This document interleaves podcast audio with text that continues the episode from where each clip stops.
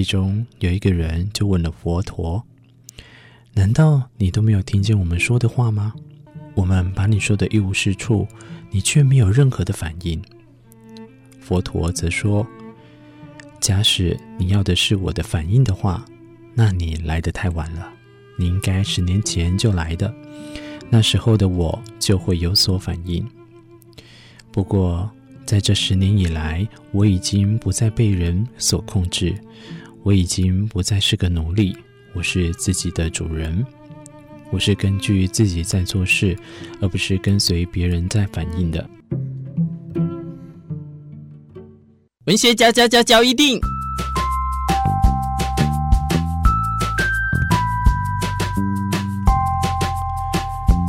欢迎收听文学嚼一錠。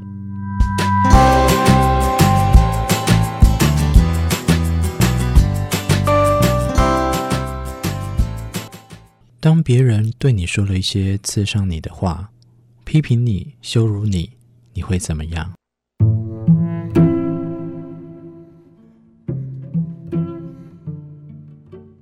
你会火冒三丈、气呼呼的骂回去，或者是忍气吞声的强压下来？然后呢？你是否会越想越气，整个情绪都大受影响？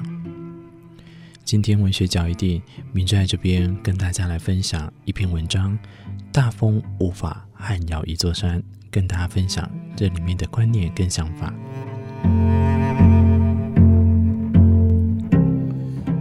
有一天，佛陀行经一个村庄，一些前去找他的人啊，对他说话很不客气，甚至口出秽言。佛陀站在那里，仔细的、静静的听着。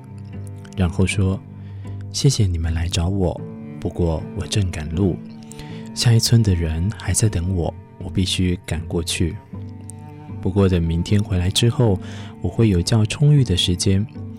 到时候，如果你们还有什么话想要告诉我，再一起过来好吗？”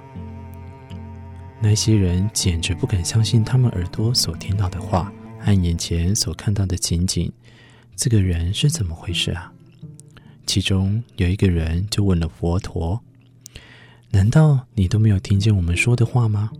我们把你说的一无是处，你却没有任何的反应。”佛陀则说：“假使你要的是我的反应的话，那你来得太晚了。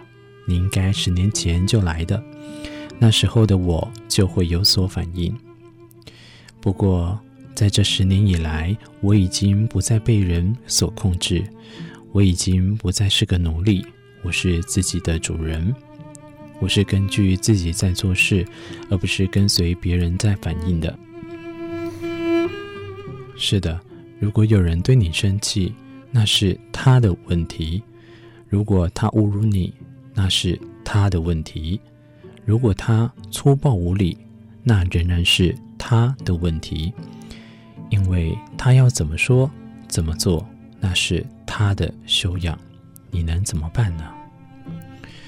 所以，明智在这边重复一遍佛陀所说的：“我已经不再被人所控制，我已经不再是个奴隶，我是自己的主人，我是根据自己在做事，而不是跟随别人在反应。”话说回来，你才是情绪的主人，而不是奴隶。曾听过一则故事啊，有个人每天都固定的向某报摊买一份报纸，尽管这个摊贩的脸一向都很臭，但他还是每次都对小贩客气的说一声谢谢。有一次和他同行的朋友看到这样的情况，便问他：“他每天卖东西都是这样的态度吗？”买报纸的人回答他：“当然是的。”那你为什么还要对他如此的客气？那个人就这么回答：“我为什么要让他决定我的行为？是啊，我们为什么要让别人来表现自己的行为呢？